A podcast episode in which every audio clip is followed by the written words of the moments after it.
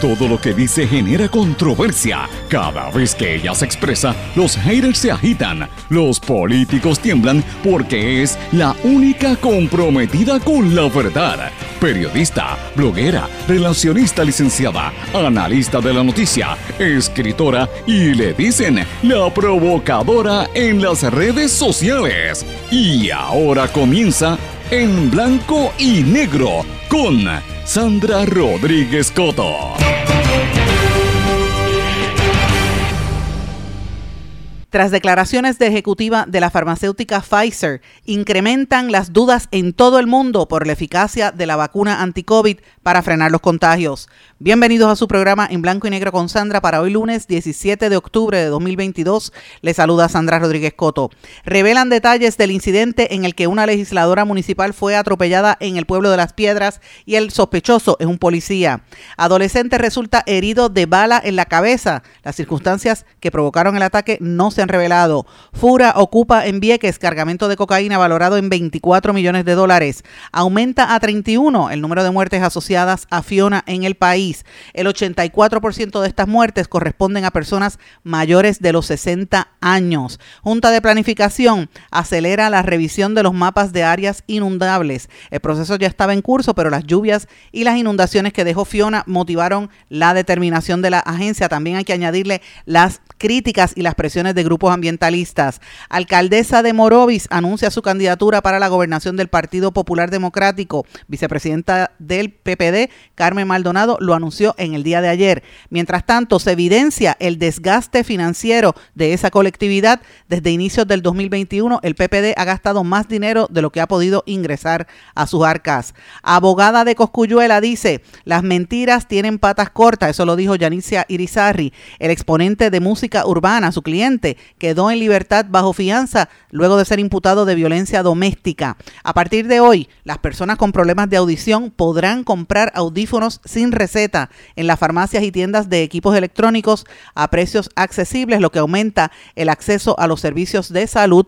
Y hoy vamos a hablar de estas y también de las noticias internacionales, lo que está ocurriendo a nivel de Rusia y Ucrania, que tiene un impacto importante en todo el planeta y otros temas en la edición de hoy de En Blanco y Negro con Sandra. Este es un programa independiente, sindicalizado, que se transmite a través de todo Puerto Rico en una serie de emisoras que son las más fuertes en sus respectivas regiones, también por sus plataformas digitales, aplicaciones para dispositivos móviles y redes sociales. Y estas emisoras son Cadena WIAC compuesta por WYAC 930 AM Cabo Rojo Mayagüez, WISA WISA 1390 AM en Isabela y WIAC 740 AM San Juan, y Ponce. También nos escuchan por WLRP 1460 AM, Radio Raíces, La Voz del Pepino en San Sebastián, y por la cadena X61, que es el 610 AM, y el 94.3 FM, Patillas, Guayama y toda la zona del sureste y este del país. Vamos de lleno con los temas para el día de hoy. En blanco y negro, con Sandra Rodríguez Coto. Muy buenas tardes y bienvenidos a esta edición de En Blanco y Negro con Sandra. Le doy la más cordial bienvenida a este programa empezando la semana hoy lunes. Espero que hayan tenido un buen fin de semana porque el fin de semana fue bastante intenso. Yo creo que mucha gente después de haber estado recogido como consecuencia de la falta de electricidad y lo que pasó y, y, la estela que dejó el huracán Fiona en Puerto Rico, pues evidentemente la gente volvió, eh, está tratando de volver a la normalidad y este fin de semana hubo muchos eventos culturales y actividades públicas también bien exitosas. La prensa lo está reseñando hoy. Eh, por ejemplo, Yolandita Monge, la cantante, brilló en el Coca-Cola Music eh, Hall donde se presentó. Estuvo Sharon Riley cantando en Bellas Artes en, en conmemoración del centenario de su mamá Silvia Resach.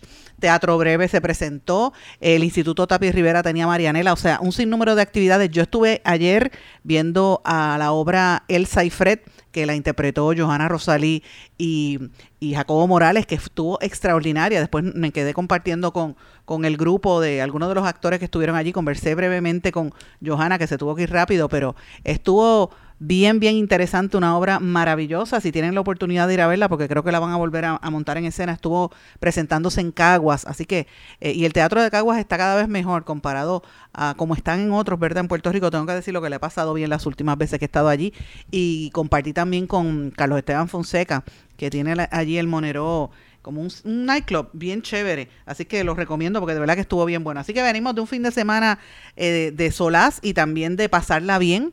Eh, pero venimos a una semana que va a ser sumamente intensa y también eh, quiero adelantarles que esta semana vamos a estar haciendo unos anuncios importantes a nivel de, de lo que vamos a hacer en el proyecto en blanco y negro con Sandra, así que esté pendiente a lo que vamos a estar anunciando. Pero esta semana promete, hay muchos temas políticos, muchos temas económicos también.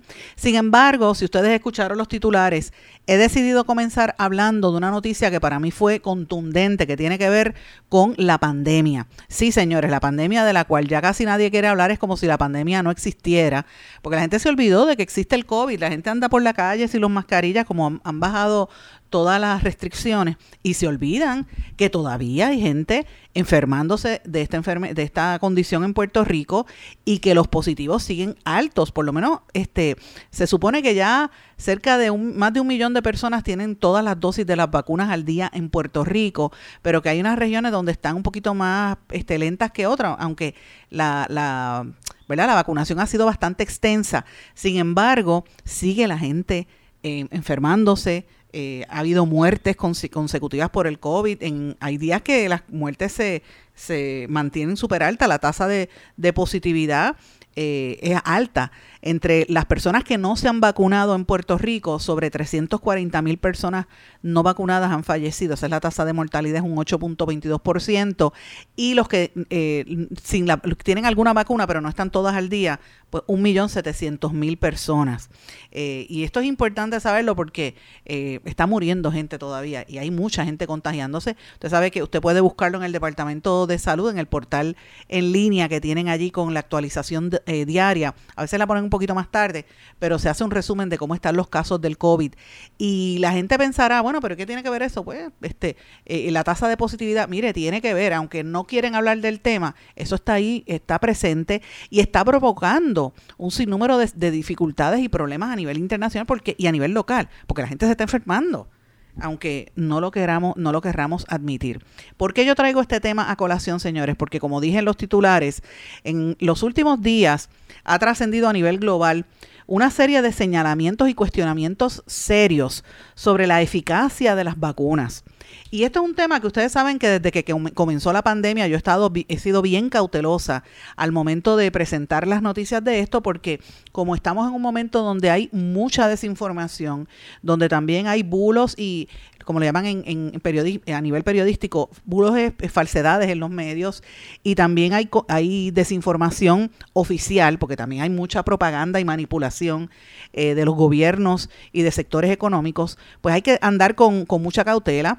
Y la prioridad siempre en este programa y en todos los espacios en los que yo he estado ha sido defender la vida y la salud de las personas. Así que eh, durante meses hemos asumido la postura de que hay que, hay que vacunarse y hay que cuidarse, hay que evitar eh, los contagios. Todavía al día de hoy no podemos, yo entiendo que no se debe bajar la guardia, pero eh, tengo que mencionar que hay un aspecto de toda esta controversia del, del COVID que lo han querido barrer por debajo de la alfombra y ha sido cómo se ha dividido la población, ¿verdad? Entre los, los antivacunas y los, y los provacunas, por decirlo así, por, por llamarlo de una manera, eh, y cómo a las personas que se oponían a las vacunas las llevaron a prácticamente a, las, las, tenían segregadas de la sociedad eh, con unas informaciones que no eran correctas, que a la hora de la verdad no era una información completa y absoluta como se estaba diciendo y, no era tan real como se planteaba, ¿verdad? La eficacia de las vacunas ya se comprobó que no estaba ahí. Y eh, ha, ha, habido una serie de declaraciones de directores ejecutivos, por lo menos de la farmacéutica Pfizer, que dijo que la vacuna nunca fue probada para prevenir la transmisión de la enfermedad. Y esto es, esto es una noticia que debió haber sido primera plana en todos los periódicos y todos los medios del, planeta, porque eh, demuestra lo que, por ejemplo, dijimos aquí al principio cuando empezó la pandemia, y estamos en récord, de hecho, hasta programas de vídeo hemos hecho al respecto, hicimos al respecto. Nosotros leímos todo el documento, que era un mamotreto grandísimo, diciendo que las, vacunas no se habían probado en aquel momento, pero que era lo único que había para que la gente pudiese eh, tratar de, mantener un poco, ¿verdad? El, limitar un poco el crecimiento de la enfermedad, porque estaba arropando al planeta y todo el mundo sabe la gran cantidad de muertes que esto ha provocado. ¿Por qué traigo esto, señores? Porque este fin de semana hubo unas, eh, a finales de la semana pasada, unas declaraciones muy fuertes de parte de uno de los ejecutivos de la de, Pfizer. Eh, y quería, quería eh, ponerle, ¿verdad? En contexto eh, unas declaraciones que hizo un miembro del Parlamento Europeo, en la Unión Europea, el, Vice Chairman, Rob Ross, que puso en contexto las expresiones de una ejecutiva de Pfizer. Yo quiero que ustedes escuchen este audio.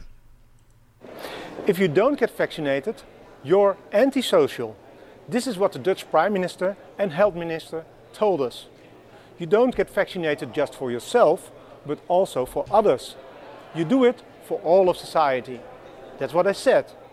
Today, this turned out to be complete nonsense. In a COVID hearing in the European Parliament, one of the Pfizer directors just admitted to me at the time of introduction, the vaccine had never been tested on stopping the transmission of the virus. This removes the entire legal basis for the COVID passport. The COVID passport that led to massive institutional discrimination as people lost access to essential parts of society. I find this to be shocking, even criminal. Please watch the video until the end. Voor u, mevrouw Small, heb ik de volgende vraag waar ik Eso en danés. Él está hablando en idioma danés. And I will speak in English so there are no misunderstandings. Was the Pfizer COVID vaccine tested on stopping the transmission of the virus before it entered the market?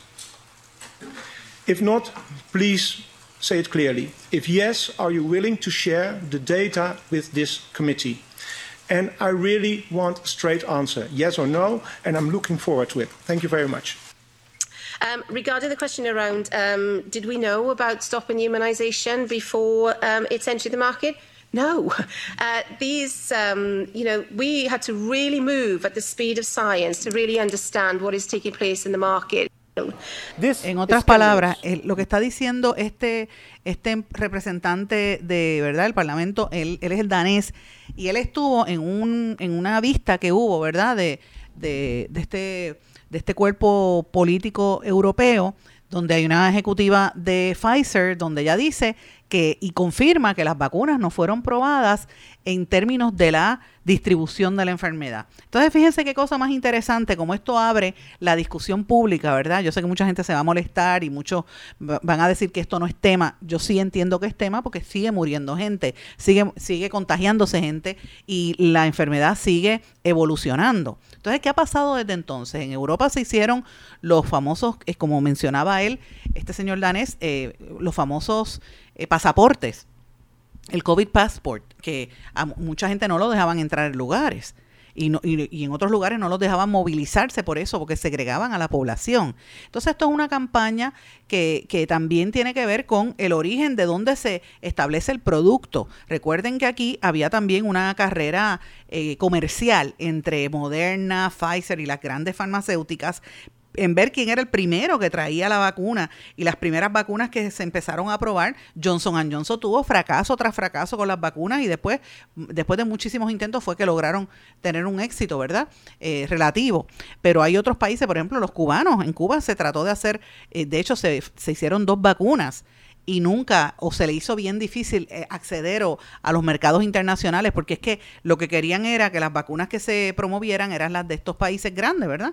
Eh, y hay una discusión pública de la falta de acceso a la inoculación en los países del tercer mundo. Así que toda esta controversia de la cual en Puerto Rico casi no quieren hablar, está ahí, está vivita y coleando y está siendo discutida en algunos lugares en Europa, eh, sobre todo ahora, ¿verdad? En España, por ejemplo, han dicho que esto es, esto que yo acabo de decir hasta ahora, es un bulo, eh, que, que son mensajes que están que estos mensajes que ponen en duda la eficacia de la vacuna contra eh, el coronavirus de Pfizer que pues no es cierto, que, que ella no dijo eso, pero ustedes escucharon la voz de ella. Eh, yo voy a compartir luego que salga del aire el, el vídeo donde ella lo dice, porque es que es evidente, la, la, ejecutiva de Pfizer lo dice y se le ve la cara. Esto fue un, en una vista de la Unión, del Parlamento Europeo, de la Unión Europea, o sea que no, no, no es nada que se pueda mentir. Eh, pero eh, evidentemente el, tenemos que reconocer que la enfermedad ha ido evolucionando y que cada vez que hay un, nuevo brote eh, y una nueva, ¿verdad? Como eso se va cambiando, la, las cepas van variando y las vacunas no son tan, tan efectivas, tan eficaces, ¿verdad? Ciertamente yo creo que la vacuna por lo menos ha sido un, de acuerdo a la información que yo he leído hasta ahora y de lo que he visto, ha sido un detente. Pero ¿por qué yo traigo este tema a colación? Pues algo muy sencillo. La Organización Mundial de la Salud informó en marzo de 2021 que se estaba investigando la capacidad de las vacunas para re reducir los contagios. Eh, y estamos ahora mismo en octubre de 2022 y ya se supone que la pandemia hubiese terminado. Entonces la pregunta que nos tenemos que hacer todos, usted y yo que nos estamos, ¿verdad?, conversando en este momento es, ¿ha sido eficiente? Y si no, pues, ¿qué es lo que está pasando? ¿Por qué estamos fallando en que siga tanta gente contagiándose y muriendo? En Puerto Rico, particularmente, el problema ha sido grave. ¿Por qué? Porque en Puerto Rico, y estamos en récord denunciándolo, aquí han llegado millones de dólares para la repartición de las vacunas. Y ustedes recordarán que al principio de la pandemia nosotros denunciábamos que aquí incluso el mismo sistema, el Departamento de Salud, estaba haciendo una campaña para sacar del medio a los mismos médicos que llevaban años eh, adiestrándose, tomando todos los cursos, gastando dinero para coger las licencias de poner vacunas en Puerto Rico, sobre todo las vacunas para los menores de edad. Y de buenas a primeras, entraba la Guardia Nacional o entraba eh, la compañía Voces y otras entidades a vacunar en los mismos mercados a competir con ellos. Y usted dirá, bueno, pero es que hay una pandemia, mientras más gente se vacune mejor, ¿verdad? Ese era el Cash 22. Perfecto. Pero entonces, eh, ¿cuáles son las garantías? ¿Por qué eh, se gastó tanto dinero en ese proceso? ¿Cuál ha sido el desglose, la transparencia? ¿Usted ha escuchado algo de más allá de, de, la inversión de vacunas, más allá de lo que nosotros exigimos en este programa hace varios meses, cuando tuvimos a la presidenta de Voces para que explicara la transparencia. Mire, en aquel momento, en, el verano del año pasado, ellos habían conseguido un contrato de 14 millones de dólares. ¿Qué ha pasado desde entonces? Eh, ¿Cómo se ha distribuido el dinero de la vacuna? ¿Y cuál es la efectividad? Cuántos viejitos se siguen contagiando y muriéndose en Puerto Rico por esta enfermedad. Mire, señores, ya esto no es noticia, la gente no quiere hablar de la, de, de, la, de la pandemia, la gente quiere hablar de otros asuntos, ¿verdad? Pero la realidad es que el COVID está ahí y lo miramos cuando vemos las cifras y yo creo que esto es algo que merece una atención eh, importante del Departamento de Salud. Aquí lo han querido minimizar por la presión económica, yo lo puedo reconocer. Y además porque también ha pasado el tiempo también, o sea, no, no vamos a estar, no estamos en la misma etapa de al principio de la pandemia, yo lo reconozco, pero, pero eh, ¿dónde quedan las preguntas sin contestar? ¿Cuánto dinero se repartió finalmente? ¿Quiénes fueron los más que eh, dinero que cogieron para la vacunación en Puerto Rico y cómo se repartió eso? ¿Qué ¿Qué ha contestado la Guardia Nacional al respecto? ¿Qué ha contestado voces, por ejemplo, al respecto? El Colegio de Médicos Cirujanos, donde había también tantos señalamientos al respecto.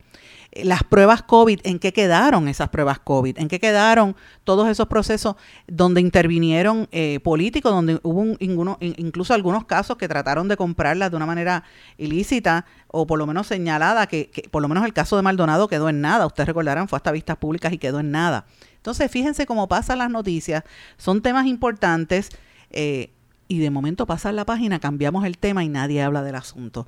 Quería traerles esto a colación para simple y llanamente comenzar la semana pensando en cuáles son los temas que eh, censuran de la opinión pública y este lo censuran de una manera limitada porque todos los días te dicen eh, cuánto está el estatus, cuántos contagios hay de COVID, pero no te dicen estos temas. Cuánto se distribuyó, cuánto se ganó quién, quién se hizo rico a partir del COVID, cuántos médicos se afectaron en este proceso, cuál fue el efecto que esto tuvo en los hospitales. Y esto es importante en el momento en que estamos viviendo, viviendo donde se evalúa el problema que tiene la salud pública de nuestro país y donde el gobierno incluso está pidiendo millones de dólares, por lo menos para Medicaid, porque hay una crisis en el tema de la salud y esto es indiscutible. Los hospitales están teniendo pérdidas. Esto fue un tema noticioso este fin de semana, pero es un tema que ha estado en la palestra durante muchos días eh, y, y, que lo conversamos hasta la saciedad en este programa. Yo creo que fue el primer medio, el primer programa, el primer lugar donde consistentemente se hablaba de esto, ahora hay jóvenes médicos que están hablando más del tema en las redes sociales y en otros lugares, eh, pero ciertamente es un tema que es importante y lo quería traer a colación comenzando el día de hoy. Así que estén atentos a esto. Quiero mencionarles que el viernes eh, yo estuve en la manifestación, observando, ¿verdad? La manifestación que hubo anti-Luma allí en San Juan y vi eh, y conversé largo y tendido. De hecho, puse hasta una entrevista en mis redes sociales con el doctor Irán eh, Rodríguez, que es uno de los que ha estado criticando, un joven médico. Él fue con un grupo de un montón de jóvenes médicos, bien jovencitos. Habían psiquiatras, habían eh, emergenciólogos, médicos generalistas y otras especialidades, todos bien jóvenes, protestando y ellos están eh, hablando sobre el problema de salud y la desinformación que hay. Y estos son asuntos que a mí me parece que son sumamente importantes y por eso es que traje a colación el tema de la vacunación, pero es la misma duda persiste, por lo menos en Puerto Rico, en otros asuntos mucho más importantes o igual de importantes como lo es, por ejemplo, la distribución de los fondos eh, de, de los, del Plan de Salud de Puerto Rico, que como usted sabe, el Plan Vital representa a 1.5 millones de pacientes. Así que estos son temas que son importantes y que usted tiene que escuchar y leer y atender porque nos afectan a todos como pueblo. Quiero, antes de, de, pasar una pausa, brevemente mencionar que también en estos últimos cuatro días, desde el jueves para jueves, viernes, sábado y domingo, y hoy, eh, aparte del tema de salud, que debería ser un tema prioritario para, todo, para todos nosotros, el tema de la criminalidad también cobra vigencia, no solo por el, arresto del rapero Coscuyuelo, y vamos a hablar de eso más adelante, sino porque han habido una serie de eventos bien contundentes y que la opinión pública y los medios masivos principales lo han querido encerrar, ¿verdad? Lo han querido eh, encapsular para que la gente no, no hable de estos asuntos. Pero mire, la violencia está bien fuerte en la calle. Eh, ustedes recordarán que hubo un policía que arrolló a la legisladora municipal de Humacao, Norma Casanova, que está, la dejó en la escena, le, le pasó por encima con una guagua, tú sabes, y, la, y ella, la guagua era una Ford F-150 blanca y la, todavía al día de hoy la escondieron. Entonces el policía tuvo que ir a la fiscalía de Humacao con un abogado y dijo que guardó silencio amparándose en su derecho constitucional a no autoincriminarse. Pero fíjense, si un policía arrolla a una persona y la deja, en, la deja caída y después eh, cuando sale públicamente que ella es una legisladora, y es que el agente Francisco Frank Peña, porque es importante que se sepa el nombre, ahí, es que usted tiene que caer en cuenta de quiénes son los que nos protegen, cuál es el problema que hay en la uniformada. Y no me gusta generalizar porque no todos los policías son malos, pero hay algunos que son que mire este, eso es un criminal que se fue a la huida y tiró a una mujer eh, que pudo haberla matado. Ese es el problema que tenemos grande en Puerto Rico y empezando por la misma policía. Eh, y esto, esto, a él lo desarmaron el, el, el, viernes, pero ¿por qué no sale la información? Porque la policía está operando como en la, en la época de los años 70 y 80, donde la prioridad es la unidad de, inteligencia eh, y ya lo hemos hablado aquí varias veces, y también la desinformación al país. Y esto hay que decirlo claramente. Yo sé que esto mucha gente no le gusta que lo mencione, pero yo lo tengo que mencionar, es la realidad. Porque si usted, un policía lo arrolla, y después no se sabe que es un policía, dígame si eso no es un, de materia criminal. Por supuesto que sí, aunque sea uniformado. Pero miren cómo está pasando la situación de la criminalidad. También este fin de semana un, menor de 13 años resultó con una herida de bala en la cabeza mientras estaba en la urbanización Las Leandras en Humacao. Eh, y ellos, el papá y el, y el, el, el, adolescente estaba con el papá en, en, la zona cuando escucharon disparos y de momento le cayó un disparo en la cabeza y no se sabe, es verdad, la herida fue superficial, pero imagínate, no se sabe de dónde venía ese, ese tiro. Entonces yo lo comparo y lo ato a la información de toda la gente que sigue entrando aquí de manera ilegal y la droga que está eh, siendo ocupada en Puerto Rico. Si ustedes fijan, se fijan en las últimas tres semanas en este programa prácticamente todos los días o por lo menos cada otro día eh, hemos estado dando a conocer información de eh, operativos de las autoridades locales y federales incautando droga. Señores, la División de Vigilancia Marítima de Fajardo, el negociado de Fuerzas Unidas de Rápida Acción FURA, ocupó anoche 50 fardos con 1.7 millones de 1.700 kilos de cocaína que los dejaron abandonados en una embarcación en las orillas de Playa Sectaria, al sur de Vieques. El, el, el, ¿verdad? Esta, este cargamento estaba valorado en 24 millones de dólares. Entonces, esto van a la vigilancia de Ceiba, Yabucoa, toda esa zona hasta Vieques. Eh, usted sabe que en Salinas el otro día cogieron un cargamento grandísimo y en Cabo Rojo otro.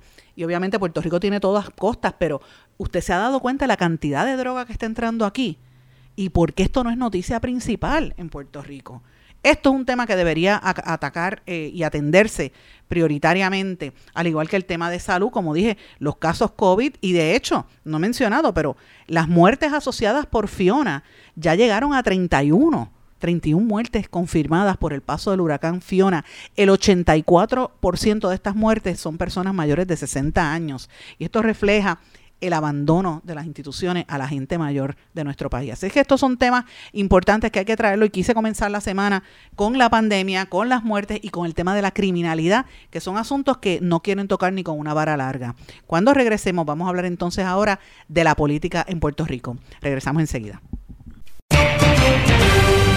No se retiren, el análisis y la controversia continúa en breve, en blanco y negro, con Sandra Rodríguez Coto.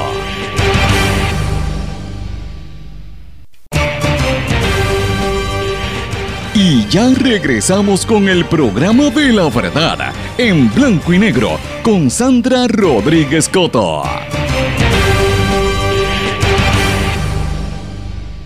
Y regresamos en blanco y negro con Sandra. Bueno, vamos a hablar de política brevemente porque es un tema que siempre está ahí y evidentemente es un tema que se va a estar discutiendo ampliamente a lo largo de esta semana. Tiene que ver con el Partido Popular Democrático y con las movidas que están haciendo los otros partidos para ir ubicándose ya de cara a las elecciones. Señores, ya cuando usted venga a abrir los ojos ya estamos en el año de elecciones, así que esto, esto va a ir bien rápido y yo les aseguro a ustedes que ya para finales de noviembre por ahí, aunque la gente se va de de Navidad, no es menos cierto que el interés va a estar ya preparándose para el año de las elecciones. Por eso que usted ve que la alcaldesa y primera vicepresidenta del Partido Popular Democrático, Carmen Maldonado, la alcaldesa de Morovis, anunció su candidatura para la gobernación en el día de ayer.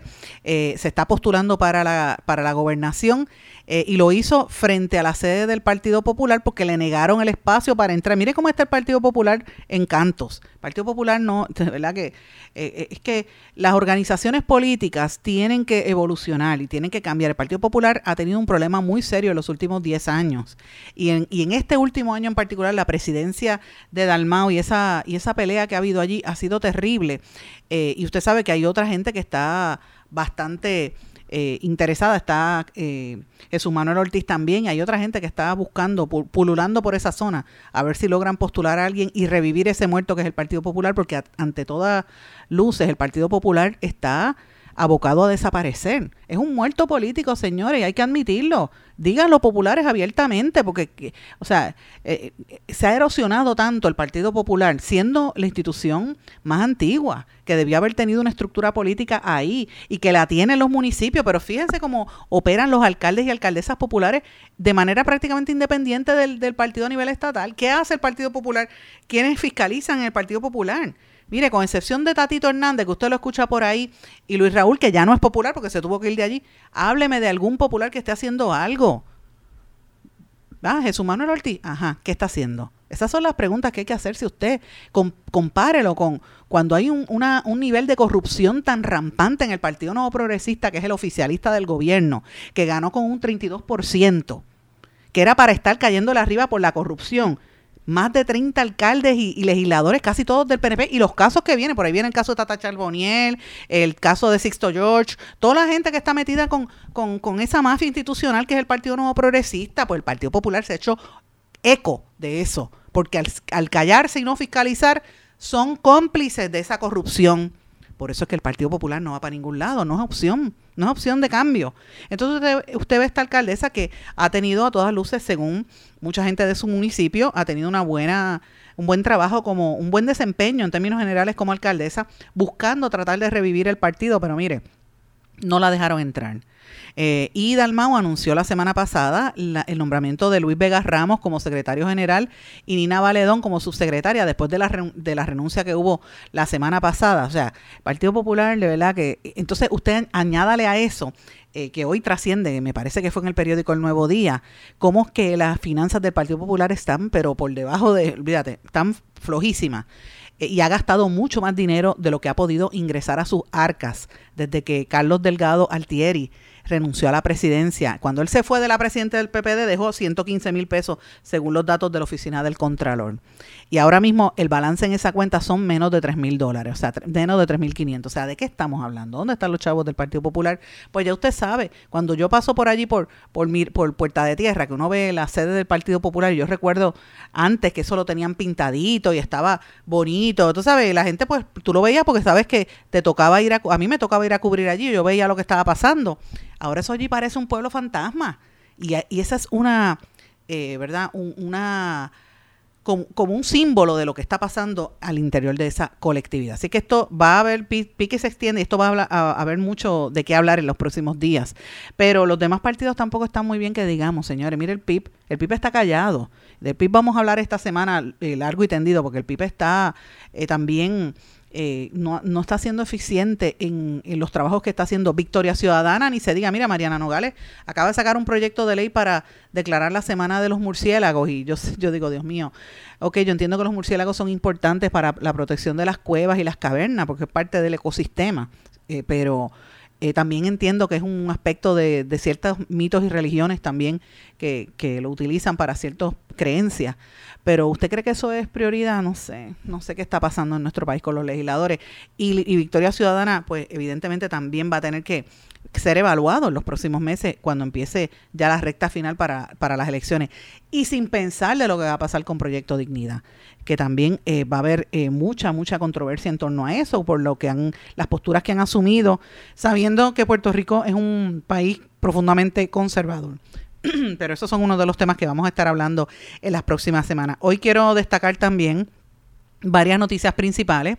La, la situación después del paso del huracán Fiona movió a que la Junta de Planificación acelere la actualización de los mapas de zonas eh, susceptibles a inundaciones. Esto es súper importante, esto lo dijo el presidente de la Junta, Julio Lazus, está haciendo esta, estas declaraciones.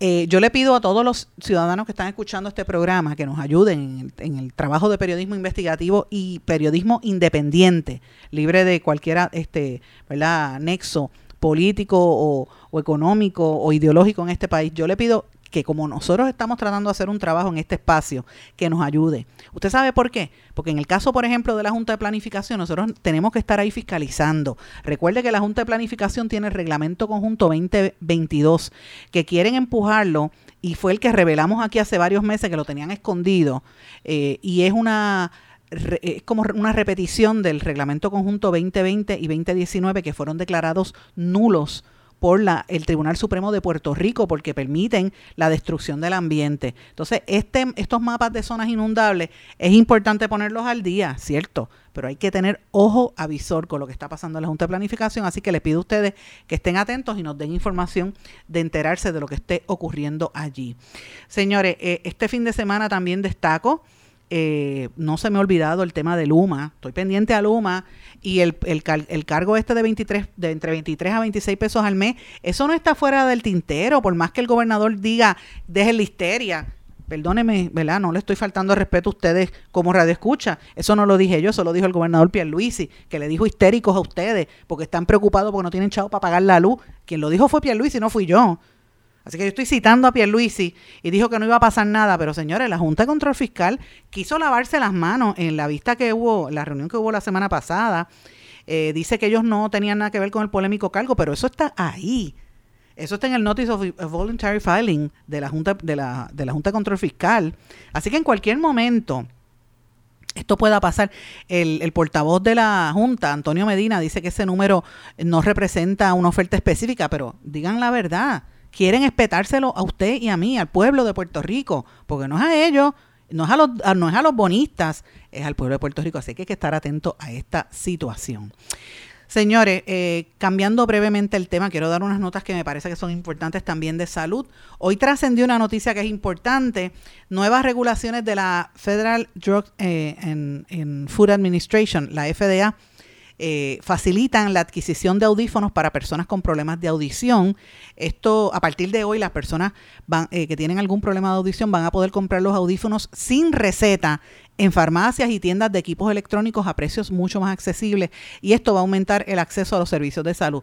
Claro, es como cuando usted usa espejuelo, usted tiene que ir a hacerse el, examen visual, pues lo mismo con los audífonos, es recomendable, usted va a tener que hacerse el examen de audición, pero es importante que se haga más accesible porque estos audífonos son extremadamente costosos. Te lo digo yo que vengo con, lo, lo, lo evalúo, lo, lo, vivo en mi casa con mi hija, que es demasiado costoso y si, una, si tiene problemas de audición severo, peor. Y en Puerto Rico, como en todas partes del mundo, hay unas estadísticas que dicen que por cada persona que tiene espejuelos hay de 2 a 2.5 personas que, tienen problemas auditivos. ¿Por qué? Pues por, la, por las condiciones naturales que, que, nacen con problemas de audición, pero también por los ruidos excesivos, por el, el, el abuso de los, de los headphones sobre todo. Pues eso provoca que la gente eh, ponerse los audífonos estos todo el tiempo, pues también provoca problemas de audición. Así que esto es un tema importante. Dice que el precio podría bajar hasta, eh, ¿verdad? Porque un, un, audífono puede costar, yo recuerdo audífonos a 10 y 12 mil dólares. Eh, pero eh, han ido bajando, hay entre 3 a 5 mil pesos, 3 mil dólares por ahí. Puede ser que hay algunos que se consigan mucho, barato, mucho más barato, entre 700 a 900 dólares. Así que lo digo porque eh, me parece que es importante, sobre todo para la población mayor, los viejitos que van a necesitar esto. Antes de terminar también este segmento, esta semana y en los días recientes ha trascendido que le recortaron los 200 mil dólares en la aportación de 1.2 millones en donativos legislativos que recibe la organización SER de Puerto Rico. Ustedes saben que SER es una entidad que da terapias eh, a, ciertas personas, ¿verdad? Ciertos niños y ciertas personas. Ellos hacen radiomaratones y telemaratones para recaudar fondos también, pero dependen del dinero que se recibe de estos fondos legislativos. Esto va a traer cola y esta semana usted va a estar escuchando mucho de SER de Puerto Rico para, para ellos pedir esa, ese dinero. Todo lo que SER pueda recibir es importante porque ellos apoyan a ciertas personas, ¿verdad? Pero Sandra Rodríguez Coto, y lo voy a decir abiertamente, yo no, yo no apoyo a SER. No apoyo a SER porque SER discrimina eh, con ciertas personas. Cogen a ciertos pacientes, a ciertos no, y lo puedo decir yo de frente, y, se lo dije a Nilda, a Nilda Morales hace muchos años, en una colega emisora de frente, porque se lo dije. Eh, porque ellos utilizan casos también de ciertas personas que son conocidas o este también utilizan, le gusta, eh, ¿verdad? Que los niños que reciben servicios sean modelos y, los utilicen para, para promover el, los fondos, pero a la hora de la verdad ellos hacen un trabajo y hay que apoyarlo, ¿verdad? El trabajo que no hace el gobierno. Así que eh, eh, si usted quiere colaborar con CER, bienvenido, hágalo y yo aplaudo el trabajo que hace CER a la gente que le, que le da el servicio, pero no se la da a todo el mundo y vamos a hablar con honestidad, esa es la realidad y, y hay que decirlo y a la gente le molesta, pero la realidad es esa. Eh, pero esto va a estar en discusión pública en los próximos días. Tengo que irme una pausa. Cuando regresemos vamos a hablar de Coscuyuela. Regresamos enseguida.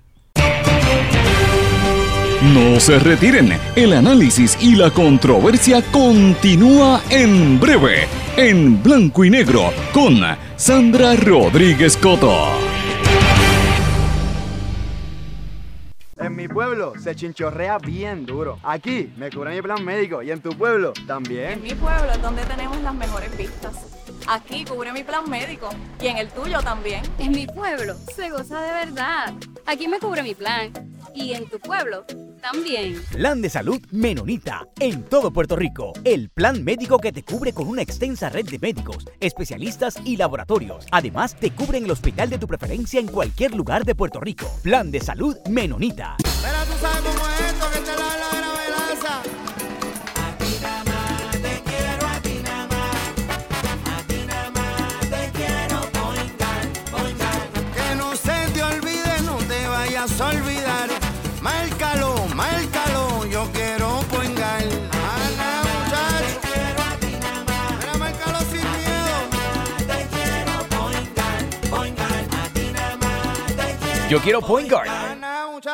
Quites el dolor de cabeza con sus obligaciones de contabilidad con los servicios que presta Villalba y Villalba Company. Directo, personal y con sensibilidad humana. Lo que se busca en un verdadero asesor de contabilidad para todo tipo de servicio de contabilidad, pago de IBU, pago de nómina, informes trimestrales y anuales y otros. Ofrecen servicio directo personalizado. Villalba y Villalba Company. Para orientaciones, su teléfono el 939 336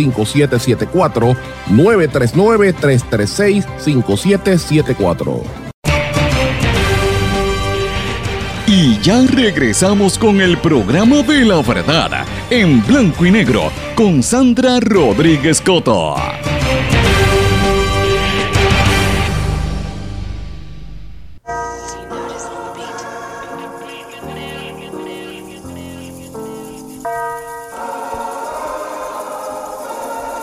Yeah, yeah. Mi almadora Jehová toda la honra es de Jesús y la gloria es del Espíritu que en lo oscuro da luz. El poder eterno y sin arreguindarte del gobierno llamar. Y esa es parte de lo que usted está escuchando ahí, es en blanco y negro con Sandra, señora, no se asuste, ese es Coscuyuela, en la canción famosa de la tiraera que le hizo a René Residente, que le tituló René Renuncia, y que provocó controversia hace dos o tres semanas, ¿verdad? Ustedes recordarán, porque le cayó arriba y todo el gobierno, los alicates del PNP, los propagandistas del PNP y todos los trolls que están financiados con fondos públicos, presumiblemente, ¿verdad? Porque son muchos oficiales de prensa del gobierno, cabilderos y abogados. Estaban allí dándose de plácemes porque finalmente salió un rapero a caerle arriba a Residente porque no le perdonan a René Pérez que haya sido uno de los que estuvo en el verano del 2019 y haya sido crítico también del exgobernador, eh, no solamente Ricardo Rosselló, sino también de Luis Fortuño, recordarán que eso le provocó prácticamente una censura del municipio de San Juan, entre otras, a René Pérez. Así que eh, me gusta poner esto en contexto porque eh, hace varias semanas esa fue una controversia bastante grande y ante todo pues era que si René, que si, que si era un, un malandrín, todo lo que usted quiera pensar y trataban de proyectar a Coscuyuela como si fuera la última Coca-Cola del desierto. Pero cuando uno mira los números, Coscuyuela no se ha ganado ni un solo premio que yo sepa. Y René Pérez tiene como treinta y pico de Grammys y Latin Grammys que se ha ganado. O sea, estamos hablando de un artista con otro que no llega a la misma liga, es la realidad. Pero eso queda palidece, queda en nada cuando uno lo, lo, confronta a la realidad en que está viviendo Puerto Rico y en el caso de Coscuyuela lo que hay. Señores, este fin de semana ya es de todos conocido, el viernes fue arrestado Coscuyuela, se tuvo, tuvo que ir allí al tribunal, acusado de 15 cargos de violencia doméstica contra su expareja. Eh, y el viernes de la noche el juez Pedro Capó del Tribunal de Primera Instancia de Humacao le determinó causa probable en todos los 15 cargos que se le imputan a Coscuyuela. Eh, y José Fernando Coscuyuela Suárez, que es su nombre, a él se alega un patrón de violencia doméstica contra su ex esposa Jennifer Fungensi Jaques. Y es importante destacar que en la casa de esta mujer, ya de todos conocidos, aparecieron dos carros de lujo quemados frente a su casa y él dice que se asustó, que no tiene nada que ver con eso, pero fíjense que en los, en los casos, yo no estoy adjudicando, ¿verdad? No tengo la información, pero que no es, no es tan lejos de la realidad que en casos de violencia doméstica este tipo de situaciones sucedan. Obviamente la abogada que está representando a, Coscuyuela, que era la ex alcaldesa de Aguadilla y ex secretaria de la familia, la licenciada Yanice Erizarri, dice que él confía en el sistema, que son hechos remotos, que él no, que él no va a hacer comentario, pero que él es, él es inocente de todo esto y está negando el, el patrón de maltrato emocional, físico y psicológico que se le está imputando a la, a la pareja, ¿verdad? La expareja, madre de sus hijos. Pero señores, eh, se le imputan violaciones bajo los artículos 3.1, 3.3 y 3.2 eh, 3.1 de violencia doméstica por maltrato y amenaza, eh, dos cargos bajo el 3.2 que está clasificado como maltrato a una mujer embarazada y un cargo adicional por perpetrar la morada de la presunta víctima bajo el artículo 3.2. O sea, ¿de qué estamos hablando? La abogada está diciendo públicamente que esto comienza en un caso de divorcio y de custodia y pensión alimentaria, que por ahí es que viene la, la, la pugna, ¿verdad? Vamos a ver, eso se verá en corte en algún momento, pero lo traigo a colación porque es como, como se da la dinámica de la discusión pública. Y quiero invitarlos, a los que no lo hayan visto, que busquen la columna que hemos publicado en Eiboricua. La columna salió publicada en el día de ayer y la titulé Yo ganando premios y tú preso en Humacao. Y eso fue un, mensaje que empezó a correr como pólvora en las redes sociales, tan pronto arrestaron a, a, a, este, a Coscuyuela, y se atribuía en la foto de de las redes sociales a René con, una, con un premio Grammy en sus manos. Y después resulta ser que eso era falso, fue un, un bulo, ¿verdad? Como dicen, una, un post falso empezó a circular en las redes sociales para caerle arriba como parte de las tiraderas y yo explico en esta columna, mira, eso fue falso, eso no es correcto, este se creó esa esa página falsa incluso para abundar en estas peleas que tienen estos dos raperos. Entonces, yo lo que me pongo a pensar y lo, lo reafirmo en este momento, es que en estas discusiones se pierde lo importante y lo medular aquí es, es, esto. Estamos hablando de un caso donde se le imputa violencia doméstica. Y aquí en Puerto Rico van sobre casi 50 casos de mujeres asesinadas. Los casos de violencia doméstica están por las nubes. Y esos son los temas que tenemos que empezar a discutir.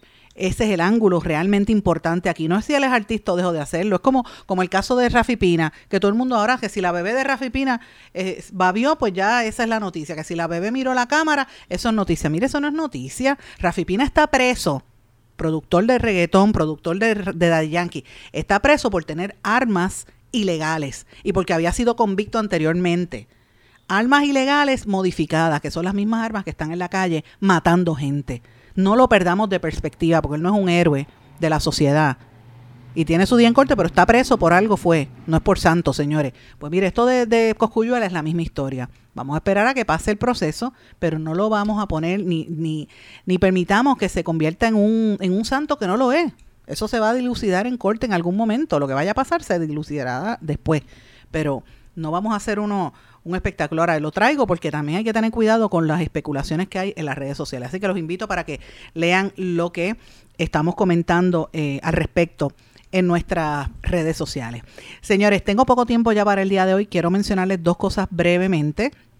Una es que el gobernador firmó la ley para aumentarle el salario a los oficiales de corrección va a aumentar a 2.350 dólares mensuales como salario base. Esto es bueno para los empleados de corrección, muchos de los cuales me habían estado escribiendo. Es una buena noticia que el gobernador lo haya hecho, pero obviamente no se pongan histéricos porque saben que si les petan los 23 eh, pesos por encima de Luma, pues ahí se le van a ir parte de ese aumentito, se le va en, el, en el costo de energía eléctrica y en el costo de ir al supermercado a comprar, que la gente llega a los supermercados y deja las compras en la fila porque no puede pagarlas. Eso también está pasando en Puerto Rico y no es que la gente esté histérica, gobernador, es que la gente necesita el dinero, es la realidad. Eh, pero eso es una noticia que trascendió y me parece que por lo menos le da un aire a estos empleados públicos. Y eh, también quiero mencionar que siguen llegando personas ilegales a Puerto Rico. Este, me parece que el último desembarco fue en Aguadilla, precisamente donde es Janice Irizarry. Detuvieron nueve personas al arribar ilegalmente eh, en, a Puerto Rico. El desembarco fue, como dije, en las costas de Aguadilla. Eh, se eh, localizó una embarcación de 20 pies, o sea, 6 metros, de eslora de madera con nueve migrantes con estatus migratorio no definido.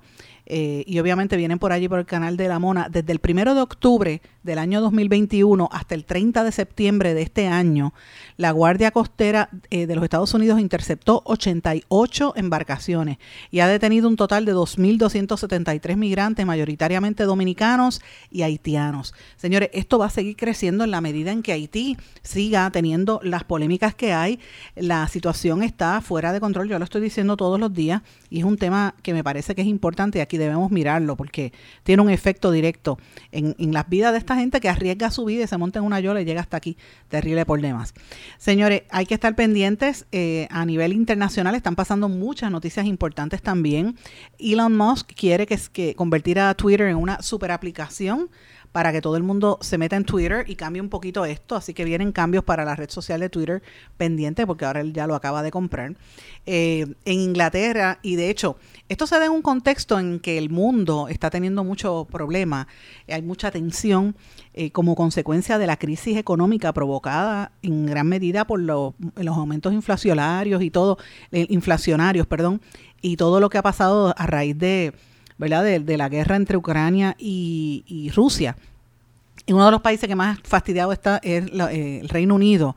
Después de la muerte de la reina, esto ha sido, pero fuego a la lata. Y ustedes recordarán que prácticamente unos días antes de la muerte de la reina Isabel, eh, ellos habían escogido a la nueva primera ministro de, de, Inglaterra, Liz Truss, y entró bastante bien. Ella pues fue y visitó a la reina y a los dos días se muere la reina y de momento de allá para acá eso ha sido fuego a la lata. Tres parlamentarios conservadores le están pidiendo a la primera ministra que dimita, que renuncie. Hay una desconfianza absoluta en los mercados con ella. Yo no sé si es porque es mujer o es joven, pero qué casualidad que entra ella, muere la reina y se desestabilizan los mercados y, la desconfianza está terrible. Dice que el nivel de aprobación es el más bajo en la historia y esto implica un endeudamiento grandísimo de parte del gobierno. Están pidiendo que se vaya. De hecho, Goldman Sachs rebaja la perspectiva de crecimiento en el Reino Unido y prevé una recesión mucho más profunda.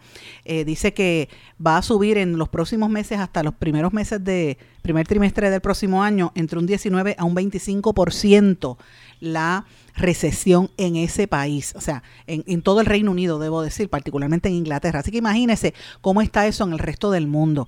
En Europa la situación está terrible. Mire, 30% de la gasolinera francesa tienen problemas de suministro por las huelgas que hay con la refinería, que, que la primera ministra de Francia tuvo que anunciar que venían con, una, con unas sanciones, ¿verdad?, a los que no repartan la, la, el combustible.